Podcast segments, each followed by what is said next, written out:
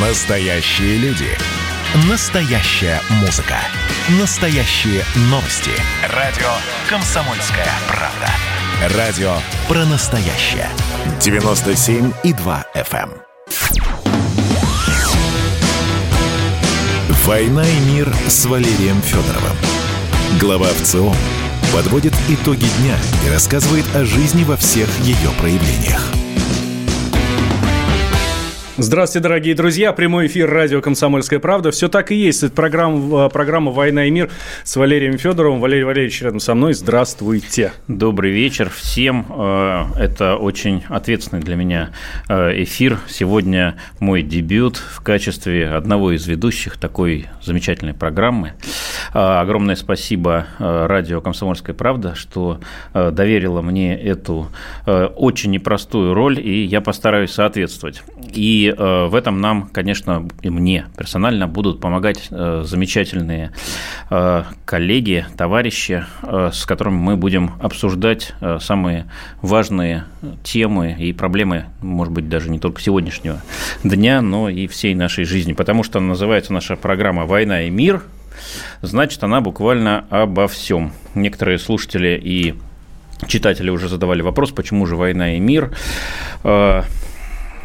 Непростой вопрос, но я думаю, по ходу разберемся. В любом случае, начинаем мы с мирной темы. А, ну, а хотя, может быть, для кого-то это и война настоящая, да? Тут Михаил Мишустин объявил о сокращении госаппарата, причем уже с 1 января 2021 года. Совсем скоро, месяц остался, вот, госаппарат должен быть сокращен. Причем сокращен, ну, так достаточно, э, достаточно прилично, если там с... Э, это же не первая уже история, да? Вот, ну, э, на 10% за вот э, к 2021 году должен быть сокращен штат центральных аппаратов федеральных органов исполнительной власти и на 15% их территориальных подразделений.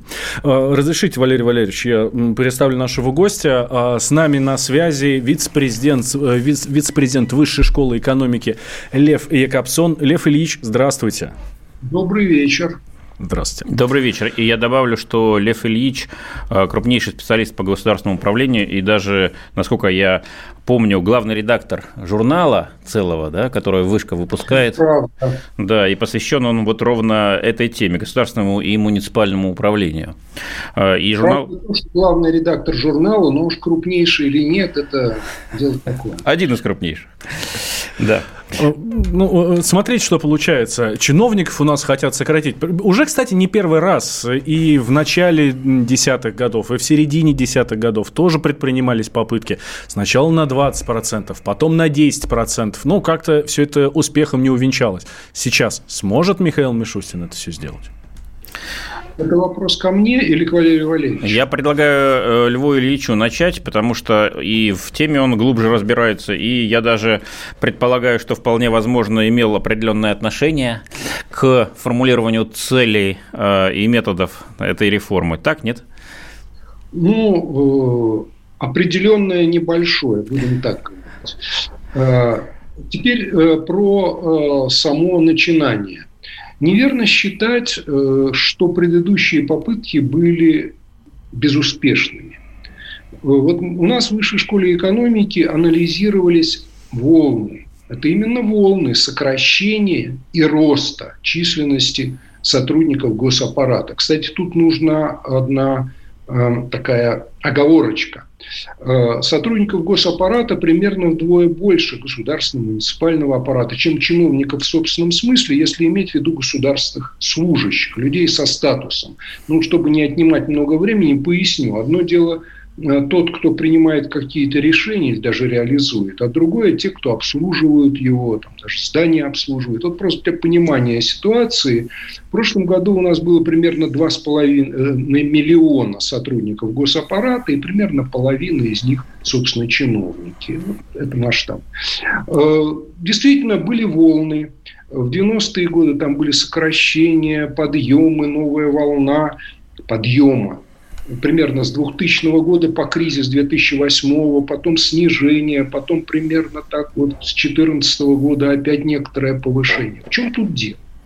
Дело в том, что сама интенция сократить численность государственных служащих, повысить их эффективность одновременно, не просто так сократить, она постоянно. Здесь каких-то новых целей нет. Но э, по-разному это все осуществлялось, по-разному. Я бы обратил внимание на то, что сейчас дополнительные возможности даются сразу комплексом обстоятельств. Составными частями этого комплекса является информатизация. Вот нет худа без добра. Я, может быть, об этом скажу потом поподробнее.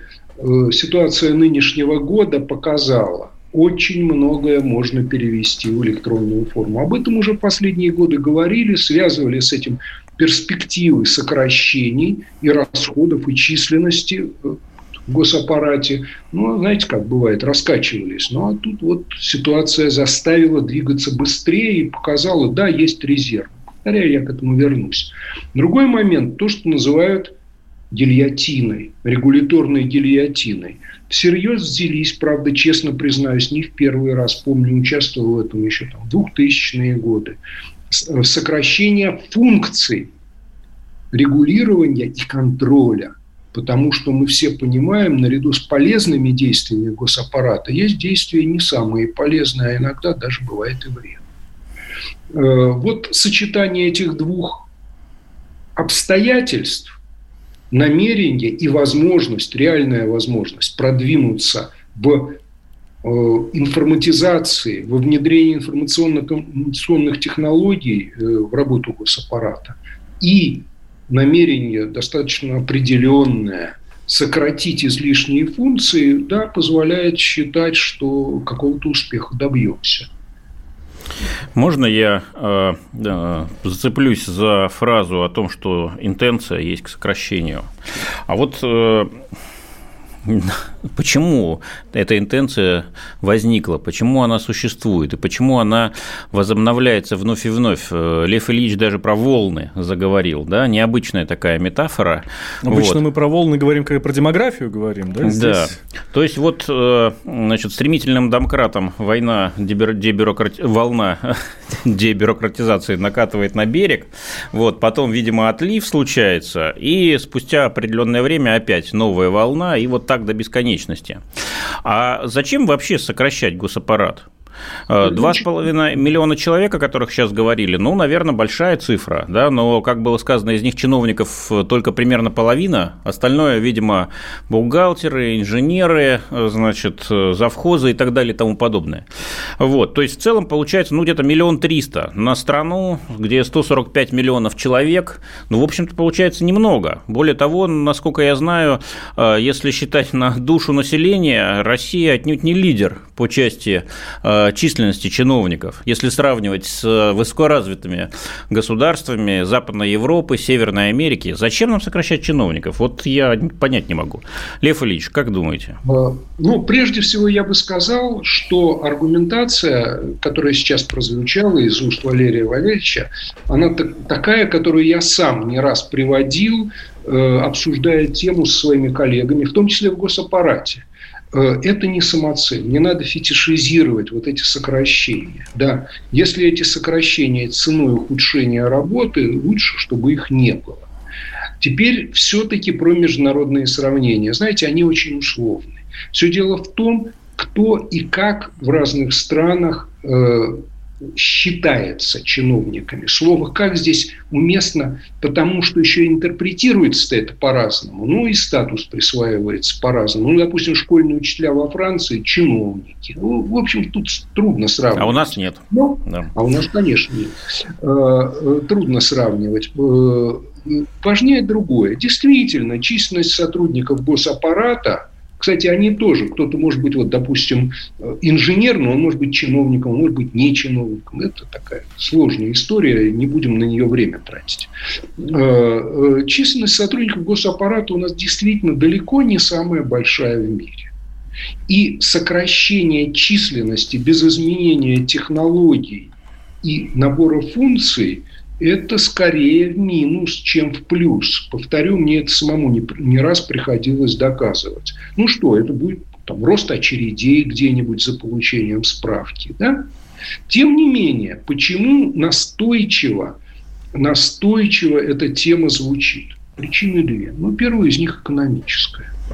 Мы же понимаем, средств-то не, ну, не хватает на многое. Первоочередное, в здравоохранении. Какие-то э, резервы ищем, в том числе в этой сфере. Второе обстоятельство. Ну вот у меня сейчас есть соблазн, но я его, пожалуй, избегну. Э, вот в ходе одно, одной из этих самых волн был у нас такой разговор э, с человеком, мной глубоко уважаемым, который именно в этот момент занимал должность руководителя аппарата правительства. Ну вот мы предлагали там что-то очень точно посчитать, а он человек мудрый, поработал на разных позициях. Он говорил, ну все равно же ничего не посчитаешь. Ну все равно у них там вот внутри вот, вот не разберешься. Поэтому надо сокращать.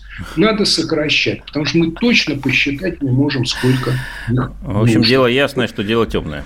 Дело темное. Но я бы вернулся все к тому же. Понимаете, э, риски... Лев Ильич, Лев Ильич да. давайте мы сделаем небольшой перерыв. Вот буквально Конечно. две минуты, и сразу после него мы продолжим. Говорим про сокращение госаппарата, которое грядет с 1 января 2021 года. У нас в гостях Лев Якобсон, э, первый вице-президент э, вице-президент Высшей школы экономики Валерий Федоров, ведущий программы. Я Валентин Алфимов. Никуда не переключайтесь, две минуты, и мы вернемся.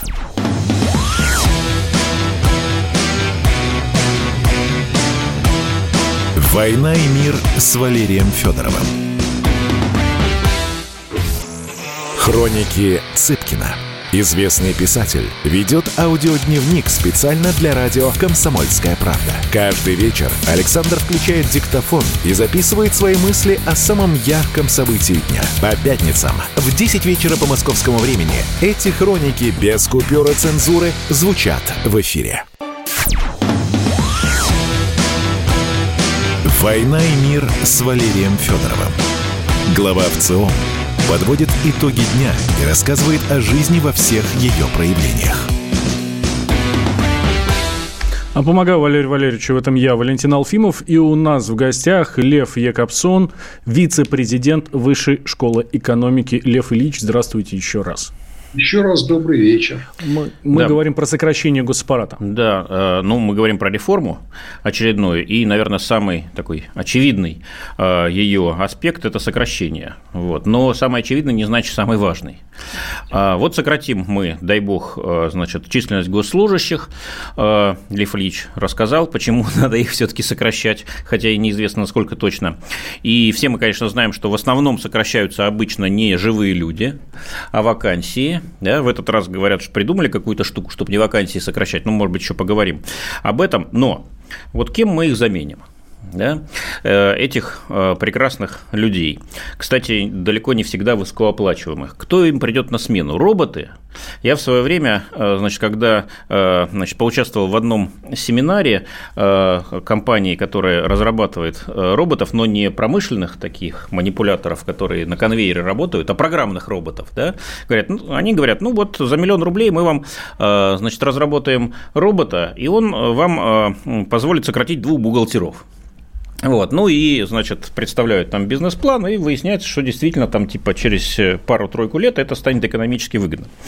А, я так понимаю, что общий тренд на цифровизацию, а, ну, это такой дух времени наш, и опять-таки бэкграунд а, премьер-министра, он тесно с этим связан, его история успехов – это впечатляющая цифровизация налоговой службы, теперь у нас почти все прозрачно, значит, никто почти ничего не умыкает, значит, от надзирающего нашего государства. Я так понимаю, что Э, в новой реформе ключевая э, составляющая, одна из них, это именно цифровизация. Лев Ильич, так это или не так? И если так, то в чем она будет состоять?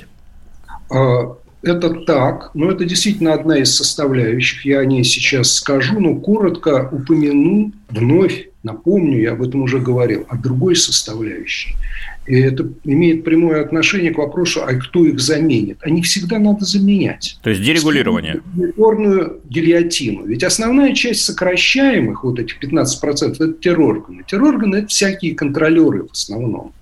У нас контролируется больше, чем надо. Это факт. При этом, о чем сказал Валерий Валерьевич, справедливо, это же люди невысокооплачиваемые, а проблем они бизнесу, например, могут создать ох сколько, ох с, сколько. С другой стороны, Лев Ильич, ну что, у нас получается все без, безнадзорные будут? У нас весь бизнес будет работать как хочет?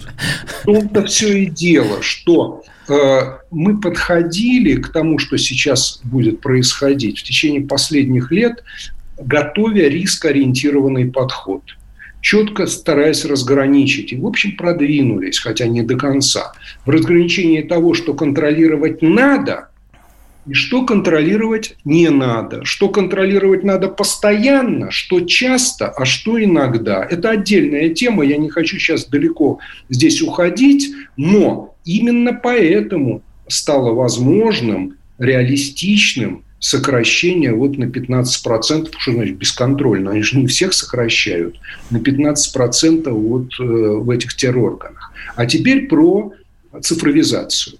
Действительно, нынешний год показал, что резервы-то очень даже большие.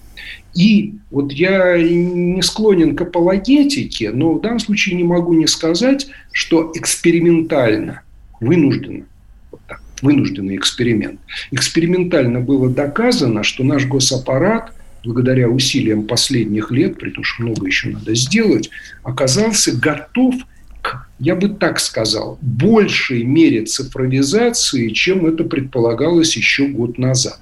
Но знаете, вот период этого карантина обращение – это результаты исследования, которое проводилось в Высшей школе экономики моими коллегами Жулиным, Плаксиным, некоторыми другими втрое выросло число обращений, но дело даже не в количестве, а в качестве этих обращений. Подавляющее большинство обращений до пандемии были, ну, знаете, там, узнать расписание, условия какие-то. Собственно, таком электронном виде получали ну, немножко больше четверти всех услуг государственных. Но я поясню. Государственные услуги – это не образование здравоохранение, если иметь в виду юридический термин. Это услуги как раз госорганов. Ну, там справки выдать, документы, паспорт, там, зарегистрировать что-то. Ну, четверть. А эта доля очень резко выросла. И оказались к этому готовы, как ни странно, готовы. Э, не все здесь гладко. Если будет время, еще расскажу о тех проблемах острых, которые надо решать. Но выяснилось, что очень и очень многое можно делать онлайн.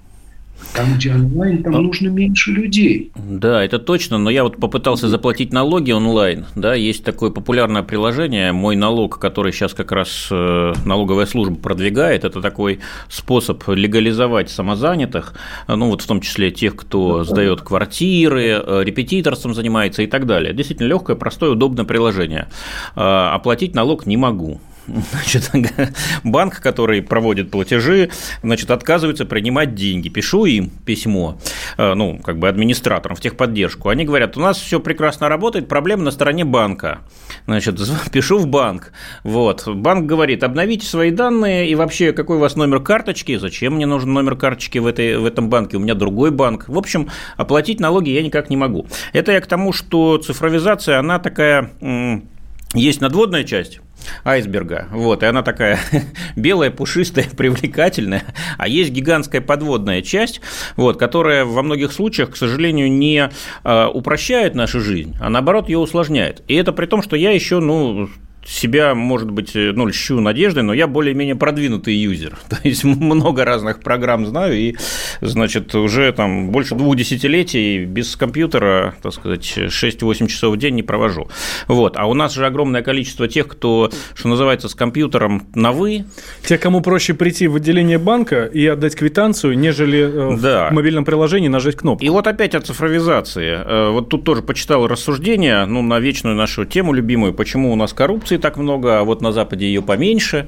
Значит, и вот такая, э, такой тезис э, был высказан, что вот в Северной Америке очень мало коррупции, потому что, ну, речь о Соединенных Штатах в данном случае идет, вот, потому что там любое общение с чиновниками через почту даже без электронных, э, электронной почты, ну, просто вот через почту, а личного контакта никакого. Ну, вот теперь представьте, что у нас все общение с чиновниками переходит в э, исключительно электронное либо почтовое.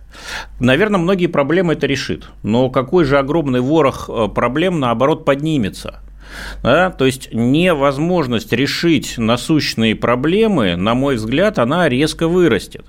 Вот э, с чем это связано? Вот. Мы вроде бы цифровизацией занимаемся уже ну, десятилетие, наверное, второе. Да? У нас нет уже проблем, что наши э, госорганы недоцифровизированы, наоборот, есть другая проблема. Э, цифровизированы все, но все по-разному. Да? Теперь уже совместить не можем их там базы, сервисы, программы и так далее. То есть это уже, как сказать, проблема второго или третьего даже этапа, а не первого этапа цифровизации. Вот как жить мы будем в этом э, сияющем новом мире цифрового государства? А когда он станет сияющим и совсем новым, наверное, жить будем хорошо. Но я не скажу, что в эту пору прекрасно жить не будем. Надеюсь, То есть не доживем. Но это не завтра наступит. Действительно, ворох проблем. Чистая правда. Я же отвечал на вопрос, за счет чего намерены решать проблемы. Отвечал честно. Понял. Вот спасибо за честность. Но проблем полно. Проблема, я вам более простую проблему, вроде нет, она в решении это еще более сложная, приведу. Вот для того, чтобы обратиться за электронными услугами, надо иметь СНИЛС. Это Да, я его имею даже. Ага. Да-да-да. Вот у нас не все его имеют. Э, вообще его можно получить через портал госуслуг. Но чтобы войти на портал госуслуг, надо его иметь. Надо иметь. Да. Ну, это так вот. Замкнутый круг. Действительно, вы правы довольно многое связано взаимодействие банком. А я к вам еще кое, я к этому еще кое-что добавлю. Вообще любые электронные взаимодействия, они же связаны с проблемой безопасности. Вот знаете, это я обращаюсь к слушателям. Кстати, это может пригодиться не только в связи с данной темой. По данным Сбера, теперь уже не Сбербанка, Сбера, 75% ресурсов, зарегистрированных в доменной зоне .ru, ну вот мы пишем там это .ru, да, 75% да, мошеннические ресурсы, мошеннические три четверти. Проблем выше крыши. В том числе, о ней Валерий Валерьевич упомянул вскользь. Это, а я это вообще называю электронный феодализм. У каждого нашего ведомства, это сейчас, кстати, вот правительство вот сейчас, в этом году обратило внимание не то чтобы раньше этого не видели, но в какой-то мере мерились, ругались, вот сейчас будут менять все-таки. Каждый по-своему, свои базы, своя, э, свой софт, свои ресурсы, свои процедуры, ну, порознь разрабатывали, там, заказывали. Это не со зла, что называется, это плохо стыкуется. И когда исчезают вот эти личные взаимодействия, это еще как искрит.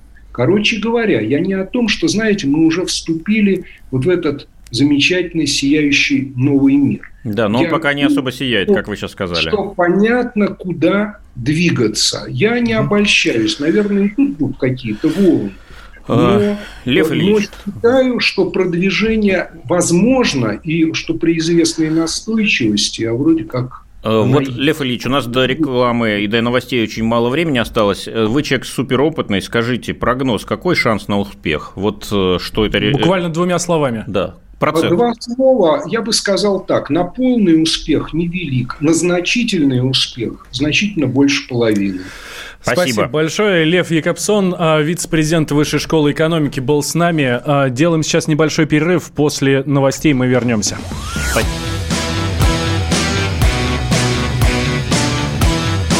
«Война и мир» с Валерием Федоровым. Андрей Норкин возвращается на радио «Комсомольская правда». Каждый вторник с 6 до 8 вечера он будет подводить итоги дня и, конечно, общаться со слушателями. Только Норкин может рассказать простыми словами о самом сложном. Слушайте по вторникам в 6 вечера по московскому времени. Недопустимо чиновникам разговаривать с людьми подобным образом. Недопустимо не обращать внимания на человеческие проблемы. «Война и мир» с Валерием Федоровым. Глава ВЦО подводит итоги дня и рассказывает о жизни во всех ее проявлениях. Возвращаемся в прямой эфир радио «Комсомольская правда». Валерий Валерьевич Федоров рядом со мной, я Валентин Алфимов.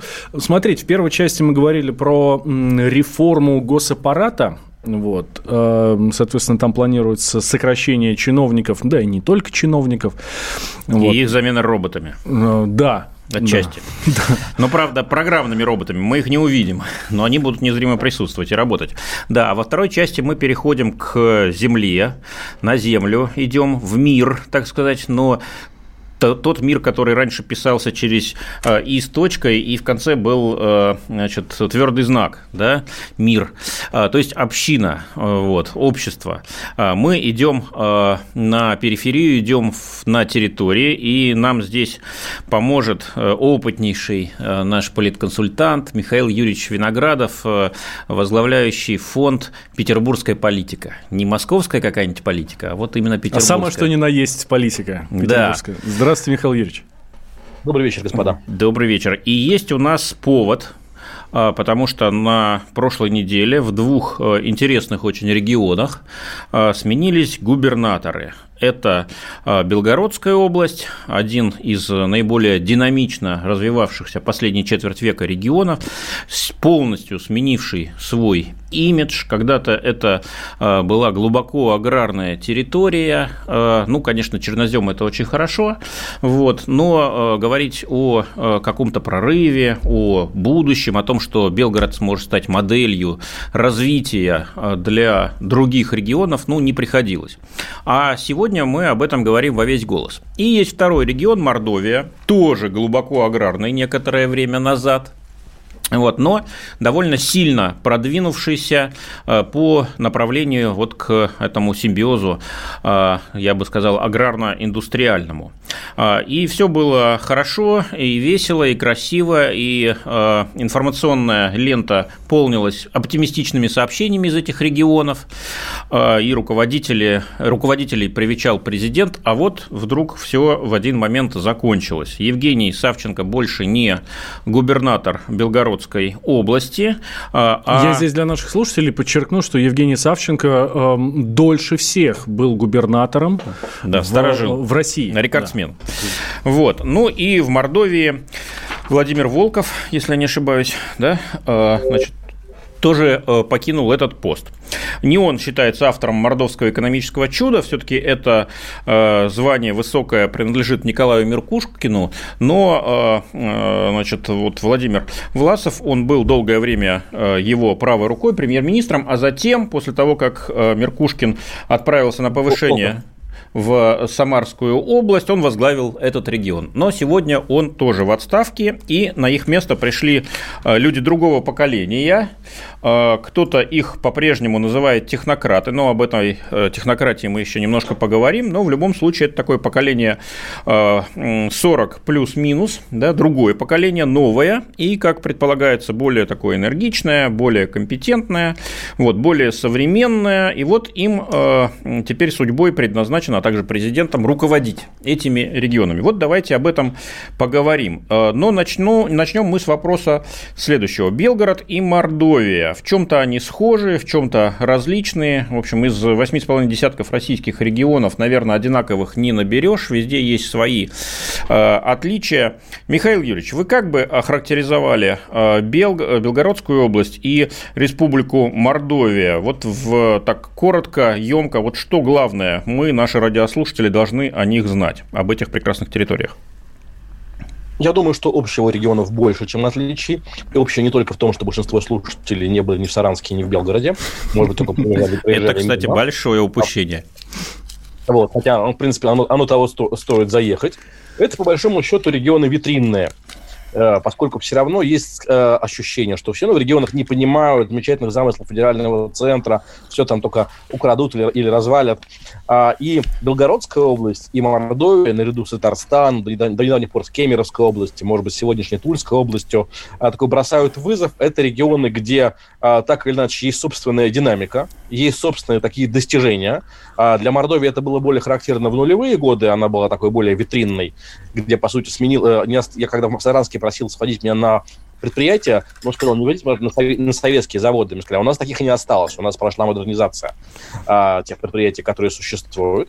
А, поэтому, а, пожалуй, на фоне некоторого общего ощущения апатии и безвремени, которые есть в большинстве российских регионов, можно в последние 20 лет или в последнюю тысячу лет, а, и там, там а, была такая серьезная динамика, и по большому счету, а, ну, эта витринность, э, то есть когда нужно было повести кого-то, провести совещание, повести чиновников, иностранцев, на еду с Казанью, Белгород и Саранск выбирали довольно часто, не случайно тоже Саранск, вопреки а, всей логике, оказался а, городом проведения чемпионата мира по футболу.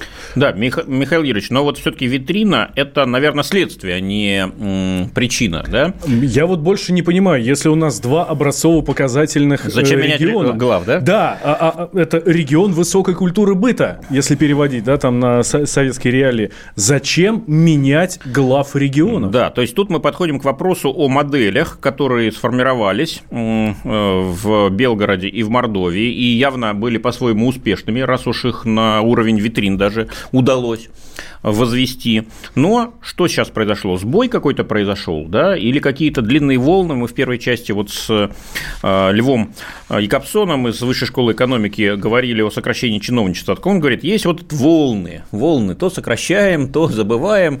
Вот тут, может быть, тоже какие-то волны есть, да, что произошло? Почему э, вот эти вот модели э, достаточно успешные, либо они засбоили, и значит, надо их менять, либо они э, работают нормально, но нужно придавать какой-то новый импульс. Что происходит, Михаил Юрьевич? Ну, если вдуматься, может быть, менять было не обязательно. Как говорилось в старом анекдоте, мы так намучились похоронами моего мужа, что я порой даже думаю, что лучше бы он не, умер, не умирал бы. А, поэтому и в, эм, да, некоторый эффект усталости, например, в Белгородской области существовал потому что элиты не менялись много лет. А, Единая Россия проигрывала, неудачно выступала на выборах в Старом Осколе, втором по величине городе э, Белгородской области.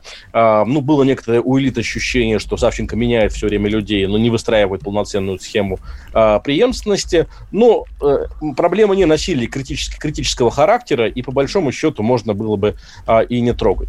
Что касается Мордовии, ну, ситуация парадоксальная. Автором мордовского, ну, условно, чуда был Николай Меркушкин. Фигура довольно парадоксальная, которая мне напоминает отчасти Никиту Хрущева не только внешне, хотя и внешне они довольно похожи. А, только Человек Меркушкин повыше, на... сильно повыше. Хрущева. Я не застал Хрущева, я больше фотографиям видел, э, не, не, не в полный рост. А, поэтому Меркушкин э, запустил довольно мощные такие модернизационные процессы, сам, конечно, не будучи до конца носителем этого модернизационного духа, что стало очевидно, когда Меркушкина перевели в Самарскую область, где его не приняли, где он выглядел так очень человеком вчерашнего или позавчерашнего а, дня. И в Мордовии, по большому счету, он уже от него подустали. В Мордовии была проблема довольно серьезного долга э, республиканского, занимали и у банков, и у федерального бюджета. Но не секрет, что эти долги накоплены были э, сначала Меркушкиным, а потом во время подготовки к Мундиалю, э, к чемпионату мира по футболу. Поэтому понимание, что эти деньги, деньги не украдены. Если вы приезжаете, сегодня в Саранск приезжаете, увидите, что это такой новый, достаточно интересный, яркий город. Поэтому всегда есть вопрос, что лучше, регион, который не занимает денег и особенно ни не, не, не достигает, или те, кто не боится занимать, но при этом вкладывается а, в развитие, настроен на а, динамику, подсматривает за соседями. Я сам вспоминаю, приезжаю как-то а в Саранск, мне говорят, у вас в Москве, мы, мы, мы слышали, оптимизация здравоохранения, будут врачей увольнять. А, а мы думаем, может быть, там перевести врачей, раз появляются люди на рынке. То есть вполне прагматичное, а, рыночное а, мышление у Да, на Сахалине тоже так говорили. Угу. А, ну, Михаил Юрьевич. Э, с более тяжелой историей. Да, Там обещали согласен. на Сахалине Э, еще в 40-е годы э, был хороший. Ну, еще поговорим, если будет время. В общем, э, резюмирую. В Белгороде сильная экономическая модель, она продолжает работать, несмотря на все сложности, обстоятельства, внутренние и внешние, но, что называется, уже губернатор сторожил и слишком долго был у руля, и, в общем, надо уже Э, менять, э, менять даже не просто человека, а, наверное, поколение управленцев, да, и вот это произошло. Если говорить о Мордовии, то э, скорее это, э, как Высоцкий писал, да, я на 10 тысяч махнул как на 500 и спекся, да, был очень сильный импульс, были очевидные э, успехи, и действительно деньги не украдены, но сегодня Мордовия, она в, э, если не ошибаюсь, э, антилидерах у нас, да, по бюджетной обеспеченности, и долги настолько э, значит, серьезные, что речь чуть ли там не идет о внешнем финансовом управлении. Вот. А, а, и явно что-то сломалось в этом механизме, и нужна какая-то перезагрузка. Ну и очевидно, это мы домысливаем, наверное, да?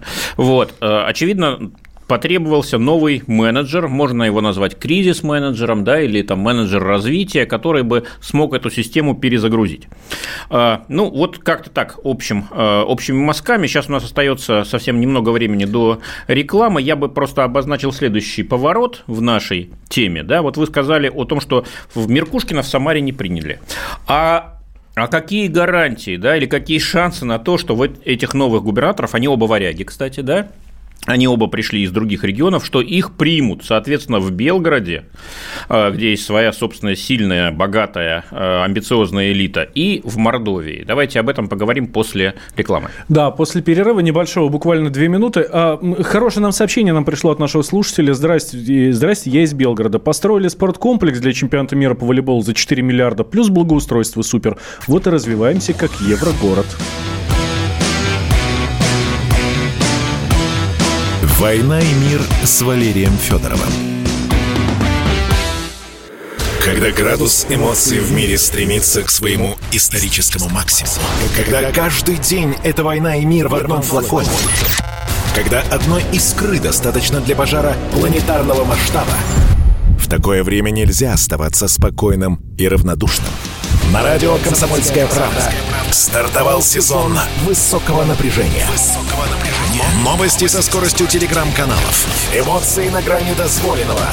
Гости с Олимпа и со дна. Только высокое напряжение спасет мир. Разряд.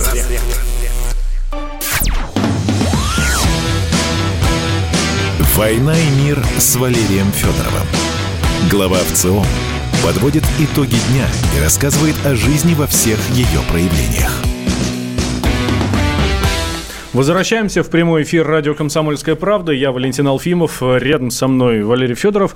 И у нас в гостях Михаил Виноградов, президент фонда «Петербургская политика». Говорим о перестановках в регионах, о, о смене глав регионов, в частности, Мордовии э, и Белгородская область. Что будет дальше? Смогут ли вот эти вот уважаемые теперь уже временно исполняющие обязанности губернатора, а они же временно исполняющие обязанности, да, да до, по крайней мере, там, до выборов в сентябре следующего года. Да, смогут ли они поддержать курс, который был раньше, и про продолжить улучшение жизни в регионе? Или все-таки нет? Да, но про поддержать курс это скорее про Белгород, наверное, да, идет. Да. А вот по Мордовии надо явно справиться с финансовым кризисом и, так сказать, перезапустить региональную экономику, чтобы она все-таки больше прибыли генерировала, чем убытков. Вот, и тут мы э, возникает... Я, я отмечу, что э, временно исполняющим обязанностям губернатора Мордовии стал э, глава дагестанского правительства, правительства Артем Сдунов. Да, но, но он не из Дагестана, как известно, а из Татарстана, а из другой республики, где был, если не ошибаюсь, министром экономики. Михаил Юрьевич, верно, да? Такой у него бэкграунд. Ну да, он был в Татарстане в команде Владимира Васильева, в, Дагестане, в Дагестане уже, наверное, выход Василь, Васильева в Дагестан оказался не самым таким удачным и результативным, судя по тому, как быстро он оттуда ушел. Но, тем не менее, проверенные кадры как бы остаются и растут. Ну, мы поговорим еще Если об этих кадрах. Да, э, Миш, э, Михаил Юрьевич, я бы хотел вопрос э, вот так вот четко сформулировать. Значит, когда-то Карамазин в свое время да, писал, значит, что не нужно нам хороших законов, дайте мне 50 хороших губернаторов, и вы не узнаете Россию. Да? Вот у нас в последнее время появляется все больше и больше хороших губернаторов, новых таких современных. Значит, но, конечно, думать, что один губернатор в поле воин, но это явное преувеличение. Да? То есть э, губернатору нужны министры, э, руководители департаментов, мэры и т.д. и т.п. Вот, для того, чтобы э, команда работала, работала эффективно, работала слаженно. И тут мы сталкиваемся с конфликтом, объективным конфликтом, совершенно объективным. Да? Приходит человек, которого в регионе никто не знает, вот, за редким исключением, а, и сталкивается с местными зубрами, которые вполне себя проявили, и, может быть, кто-то из них даже а, во сне видел себя в роли следующего главы региона, но тут им назначили варяга. Вот, и что происходит дальше? Дальше происходит самое интересное. Михаил Юрьевич, ваш прогноз. А, как э, управленческие, политические, хозяйственные элиты Мордовии и Белгорода отреагируют на появление новых лидеров, поддержат они их, устроят тихий саботаж, начнут переговорную игру, что, что произойдет? ну, наверное, все вместе, а, э, все, все, все эти варианты. Есть регионы в России, где э, каждого нового губернатора принято съедать. Там Архангельская область, Иркутская область, ротация всегда довольно э, высокая. Есть территории, где происходит такое все-таки заживание, э, постепенное примирение с э, новой фигурой. Надо иметь в виду, говоря про улучшение жизни и так далее, что, конечно же, политический вес губернаторов и вообще гражданской власти в последние годы заметно снизился и там аресты губернаторов, которые происходили, они приводили к большому количеству, довольно большому количеству отказов занимать посты губернаторов, потому что людям не очень нравится проектировать себя под уголовным делом, неважно, реальным или а, надуманным. И это существенная а, переменная. Наверное, главное, что сегодня от губернатора требуется, это не притягивать антирейтинг.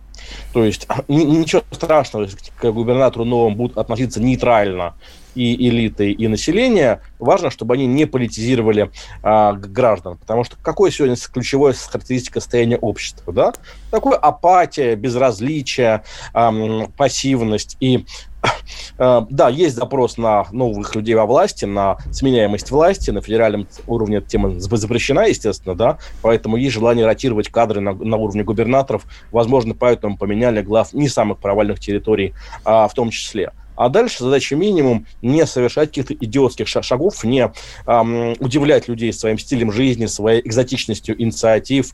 А, это, наверное, тот минимум, который в ближайший год понадобится и в Белгороде, и в а, Мордовии. Ну и не, отвлекать федеральную власть негативными новостями из региона. А, власть, в общем, не до этого, и она не очень любит отвлекаться. Интересный поворот. Я вот вспоминаю а, Владивостокского губернатора Тарасенко, да, который не смог этот барьер преодолеть, я имею в виду барьер сопротивления региональных элит, не смог с ним выстроить отношения и в результате значит, не смог победить в первом туре, после этого отказался от борьбы. Да, и в результате там сейчас Олег Кожемяка значит, губернатор... Отказался от борьбы сильно сказано, как бы, и мы рекомендовали отказаться. Ну, видимо, вам виднее, вы политолог.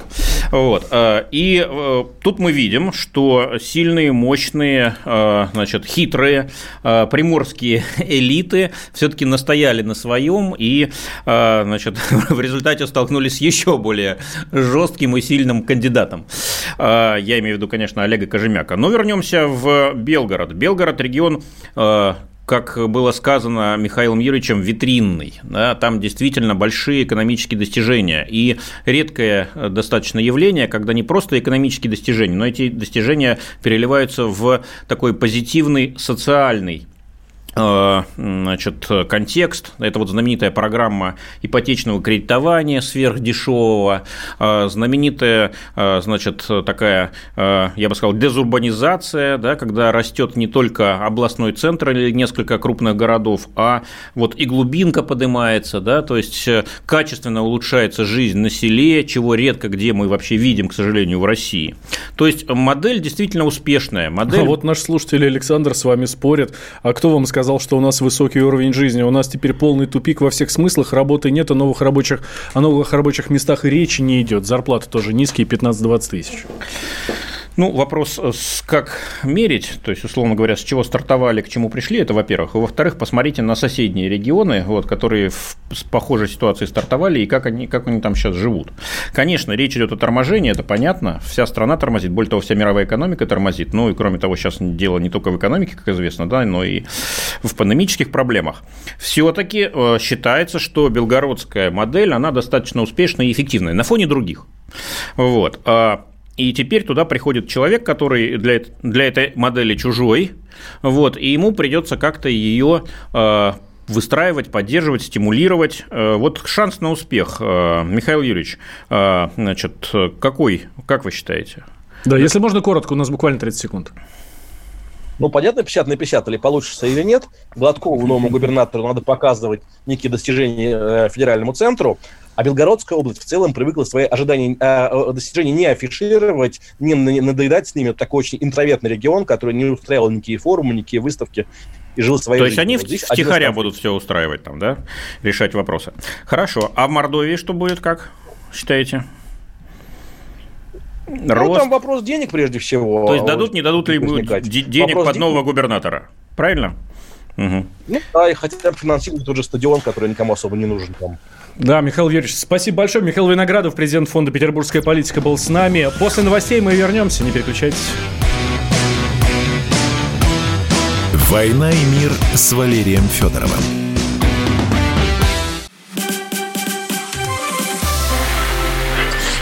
Начало. Это действительно история, которая будоражит. Так вся страна обалдела. И Россия родина слонов, она от океана до океана, да, и мы, мы всегда правы, мы никогда не сдаемся.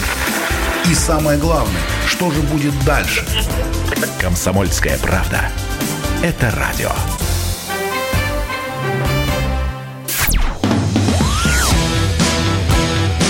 «Война и мир» с Валерием Федоровым. Глава ВЦИОМ подводит итоги дня и рассказывает о жизни во всех ее проявлениях. Мы возвращаемся в прямой эфир радио «Комсомольская правда». Я Валентин Алфимов, Валерий Валерьевич Федоров, глава ВЦИОМа. Рядом со мной. Ну, давайте тогда про социологию поговорим. Да, поговорили о цифровизации, о госуправлении, о губернаторском корпусе даже кое-что успели.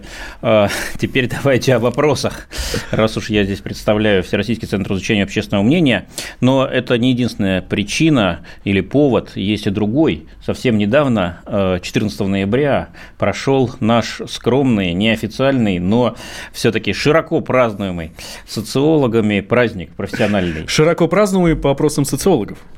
А, по нашему личному наблюдению и участию. День социолога прошел 14 ноября, и много было интересных событий, но а, они, наверное, интересны прежде всего самим социологам. Вот. Их не так много, как госчиновников, каких у нас, напомню, 2,5 миллиона.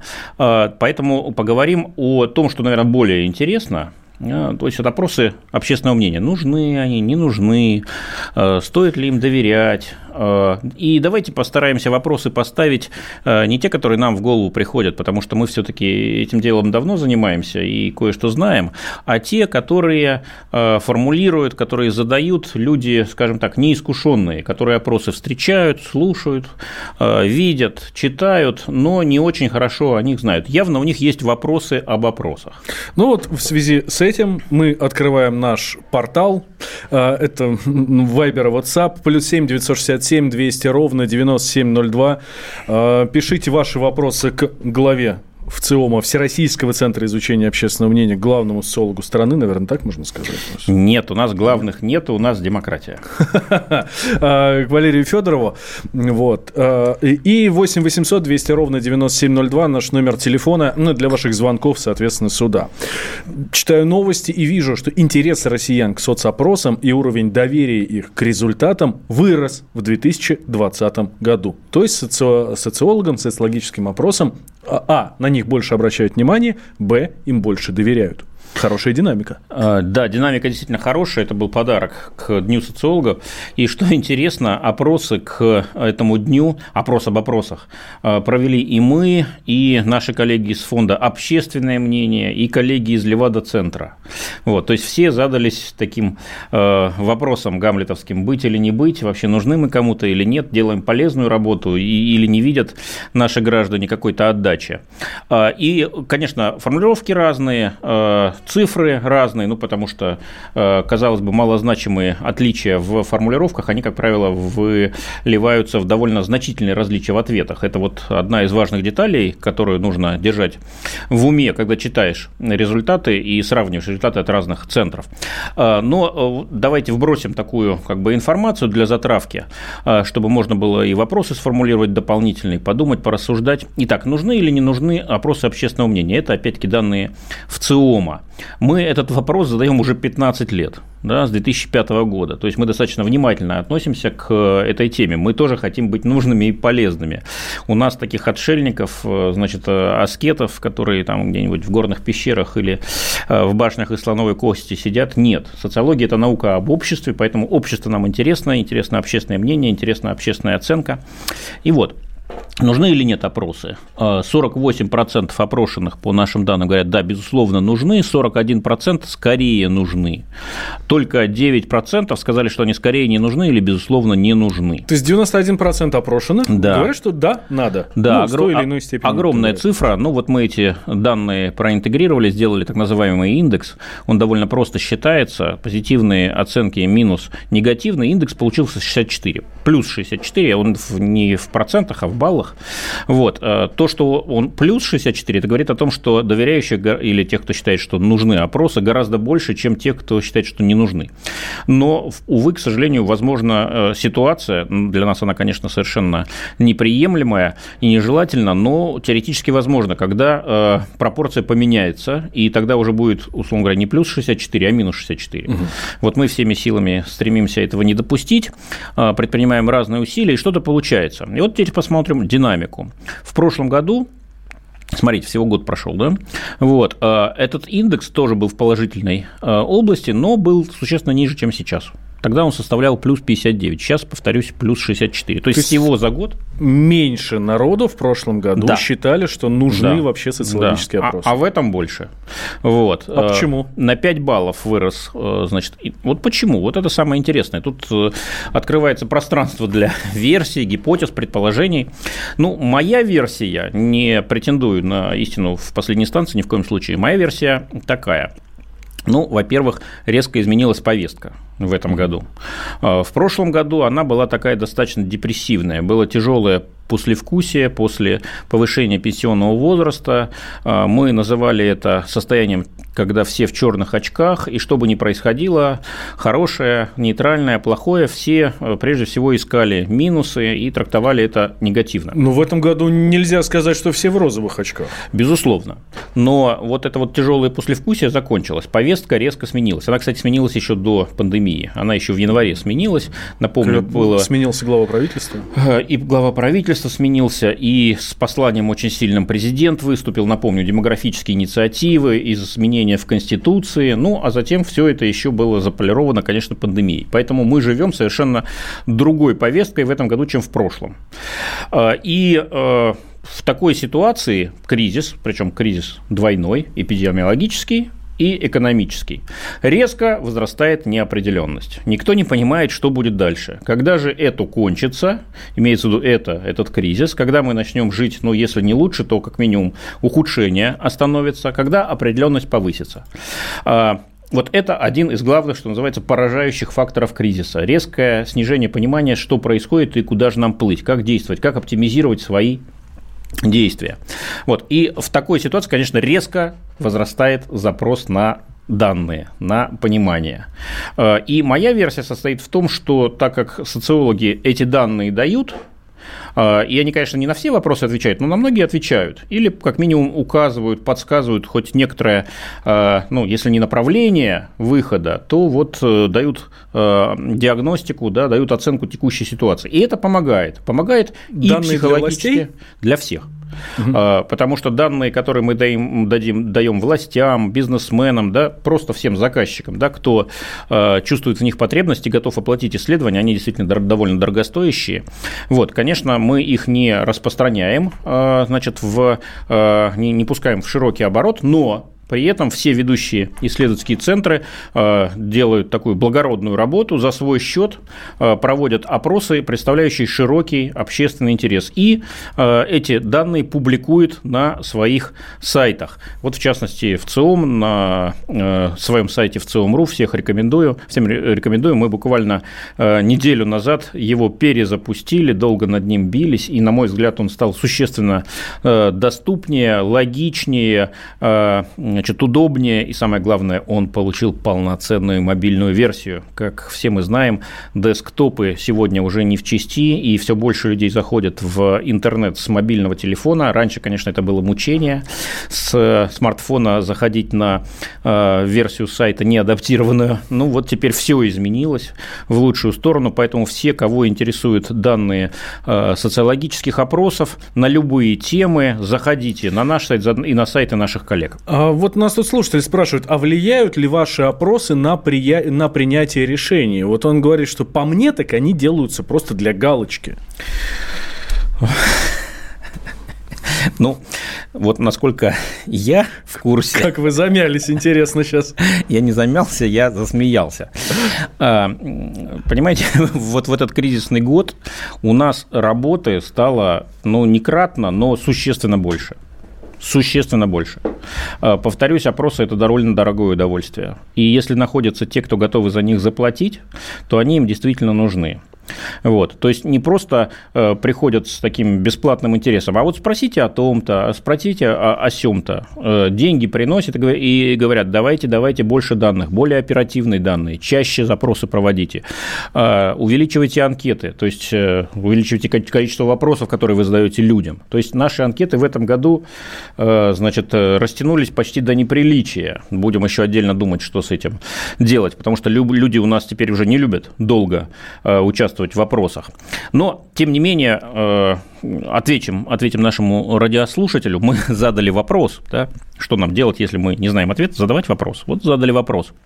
А, как вы считаете, а, э, результаты опросов используются органами власти, политиками, предпринимателями для повышения эффективности своей деятельности или нет?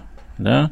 И 60% опрошенных с этим суждением согласились. То есть, а, даже не имея какой-то эксклюзивной информации, эти люди, а, а это простые россияне, такие же, как наш радиослушатель, 60% а, из них уверены что наши данные не идут в стол или не публикуются только на сайте для общего, удовлетворения общего интереса, они используются для принятия решения. И я, как человек, который непосредственно общается с заказчиками, должен это мнение подтвердить. Да, безусловно, больше 90% всех данных, которые мы э, получаем, они идут не на сайт для удовлетворения общего интереса, а они идут бизнесменам, политикам, государственным управленцам и прочим лицам, облеченным э, ответственностью э, для того, чтобы решения, которые которые они принимали, были более четкими, более эффективными.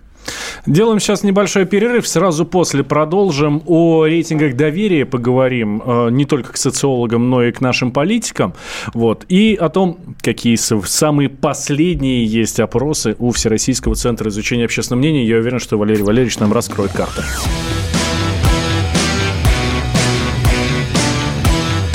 «Война и мир» с Валерием Федоровым. Это называется партисипаторное проектирование. Если сами жители двора будут участвовать в установке этой конкретной лавочки, то по социологическим данным меньше вероятность того, что они нарисуют на ней там слово Аплодирую вам, Эдвард. Ну мы же с вами трезвомыслящие люди. Эдвард меня убедил, что это нормально. Отдельная тема с Олегом Кашиным и Эдвардом Чесноковым. На радио «Комсомольская правда». По будням в 9 вечера по Москве. Тоже мочить в сортире, но других и не так. «Война и мир» с Валерием Федоровым. Глава ВЦО подводит итоги дня и рассказывает о жизни во всех ее проявлениях.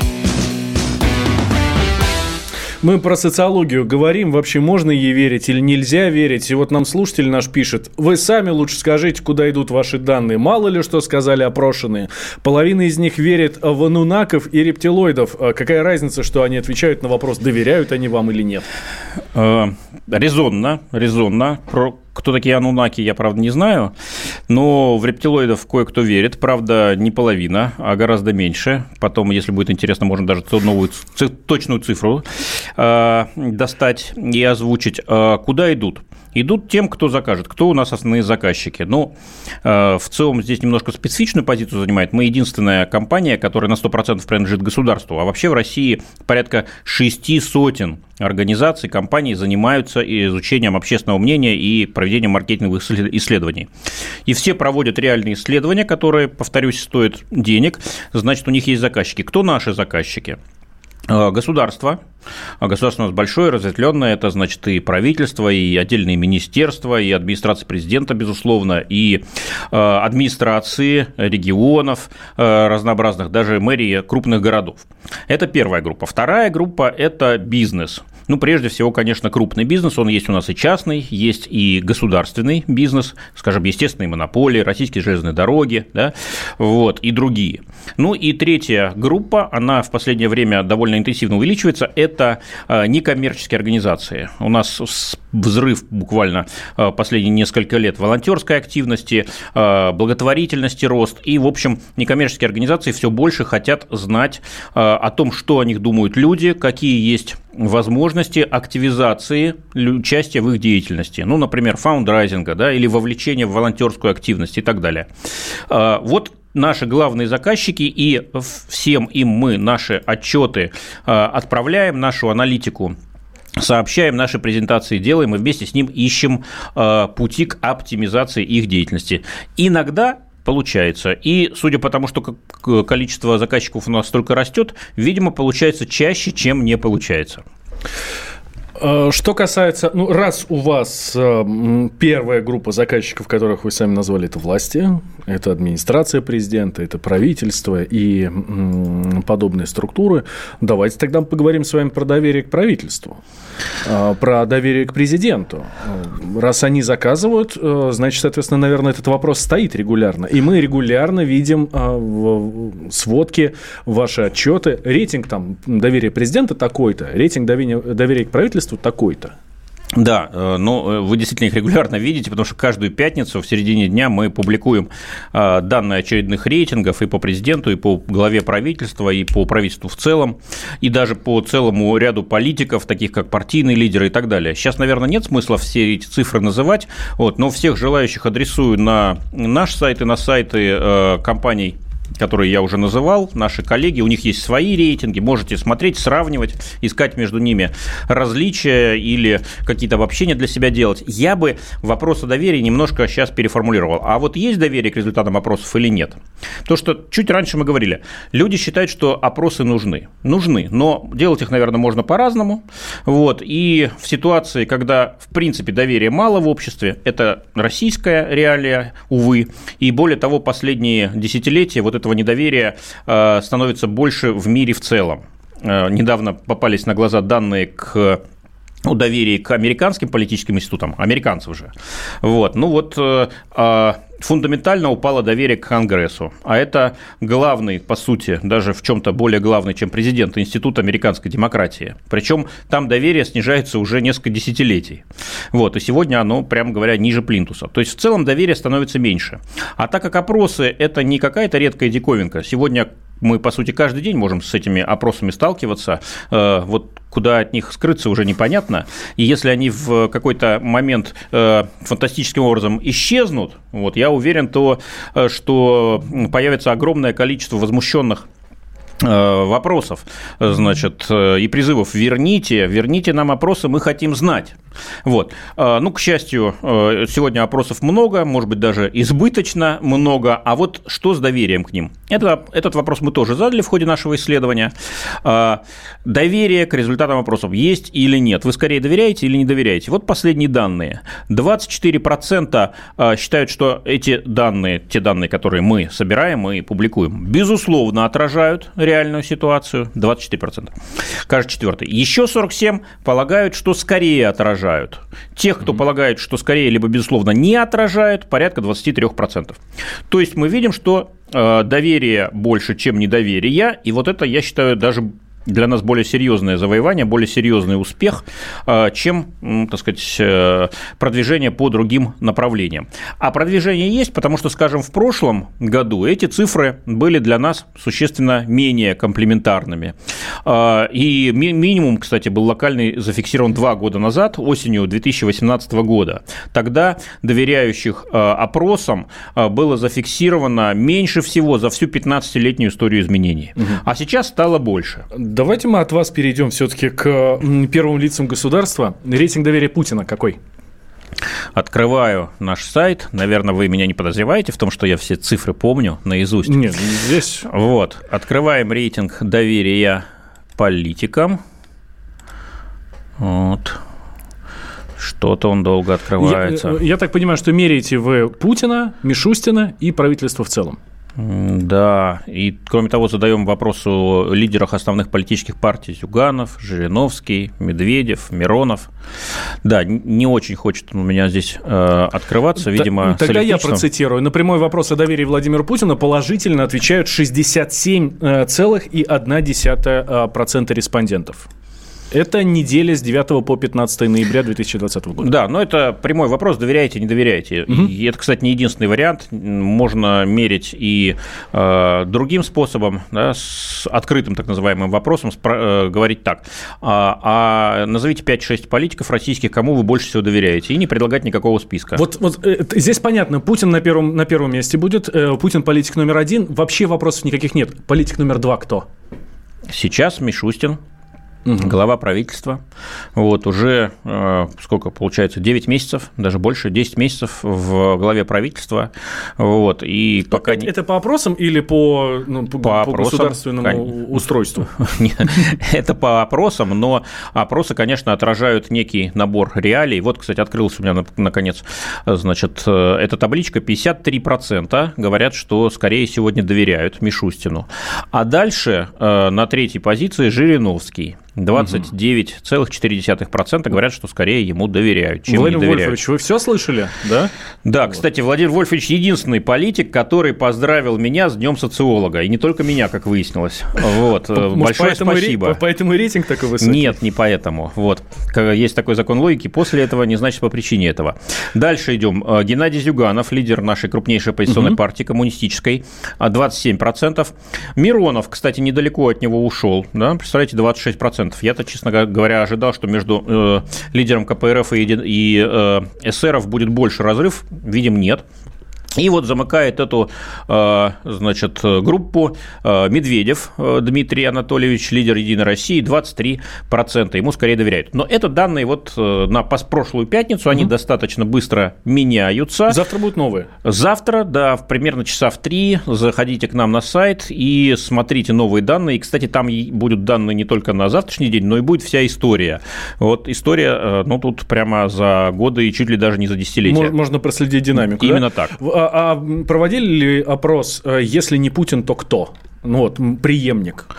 Не проводили такой опрос, э, но мы проводили очень интересное исследование год назад с Центром политической конъюнктуры. Э, спрашивали, каков, какой типаж, да, какого киногероя вы бы хотели в качестве следующего президента России? Вот, это не наше изобретение, это мы э, повторили методику, которая 20 лет назад, в 99 году, использовалась нашими предшественниками, за что им огромное спасибо. Вот, и тогда два э, киногероя победили. Это капитан Жеглов из э, знаменитого сериала «Место встречи изменить нельзя». И это Штирлиц, наш любимый разведчик из сериала «17 мгновений весны». Вот. В этом году очень интересный результат, ну, точнее, не в этом, в прошлом, в 19-м. Э, тоже два лидера. Э, сохранил свою позицию Штирлиц, даже укрепил вот ее, так что разведчик по-прежнему для нас остается предпочтительным типажом. Вот. Но на второе место выдвинулся совершенно неожиданный для нас, по крайней мере, персонаж. Это профессор Преображенский из Интересно. «Собачьего сердца». Да. Что такое профессор Преображенский? Давайте вспоминать. Это настоящий профессионал, причем такой очень, э, прямо скажу, изобретатель, ученый из большой буквы. Вот, во-первых. Во-вторых, э, он, конечно, не революционер, он такой ворчун и советует не читать советских газет. Вот, критично ко всему относится, но на баррикады не зовет ни в коем случае. Вот, он такой скорее эксперт, лидер-эксперт. И вот э, явно в этом просматривается запрос на умную власть. Mm-hmm власть умную, критичную, современную, взрослую, я бы так сказал. Поэтому э, преемника не спрашиваем, кто это будет. Ну и думаю, еще не время. До 2024 года много чего э, изменится, и вода утечет. А может быть и до 2036, кто знает. Вот. Но типажи востребованные сегодня, вот они такие. Интересно, интересно. Интересно за этим понаблюдать. Вот, вот если раньше был э, э, один герой, то сейчас совершенно другой герой, а прошел всего лишь год, да? Ну, нет, нет, прошло 20 лет. Мы а, сравниваем, 20. конечно, 20, мы сравниваем с исследованием 99 -го года. Вот. Поэтому, конечно, страна изменилась за эти два десятилетия, очень здорово изменилась. Вот. И, конечно, поменялись и герои. Валерий Федоров, э, глава ВЦИОМа э, у нас в студии. Мы прощаемся с Валерием Валерьевичем. До следующего четверга. До следующей «Войны и мира». «Война и мир» с Валерием Федоровым.